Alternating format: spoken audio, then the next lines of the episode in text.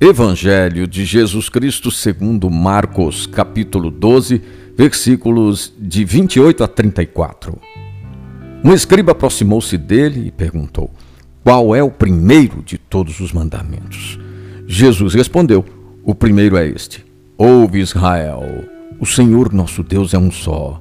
Amarás o Senhor teu Deus de todo o teu coração, com toda a tua alma, com todo o teu entendimento e com toda a tua força.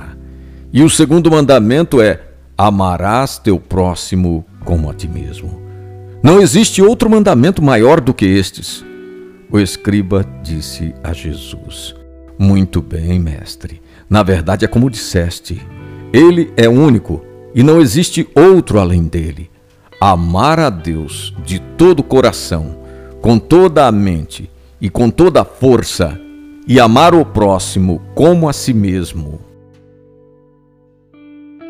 Numa religiosidade em decadência, os escribas e fariseus multiplicaram as leis. Para alguns, todos os mandamentos eram iguais. Outros apontavam o descanso sabático como a referência maior no relacionamento com Deus.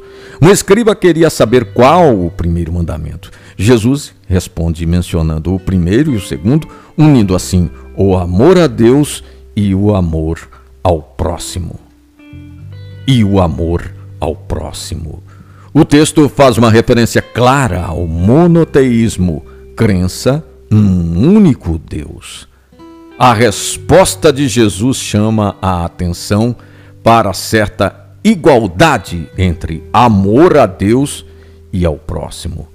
Existem muitas maneiras de amar o próximo, mas uma só maneira de amar a Deus, amando o próximo. O amor é a marca do cristianismo, que pede amar a todos, inclusive o inimigo. Jesus nos ensina a amar não apenas com palavras, mas com atitudes.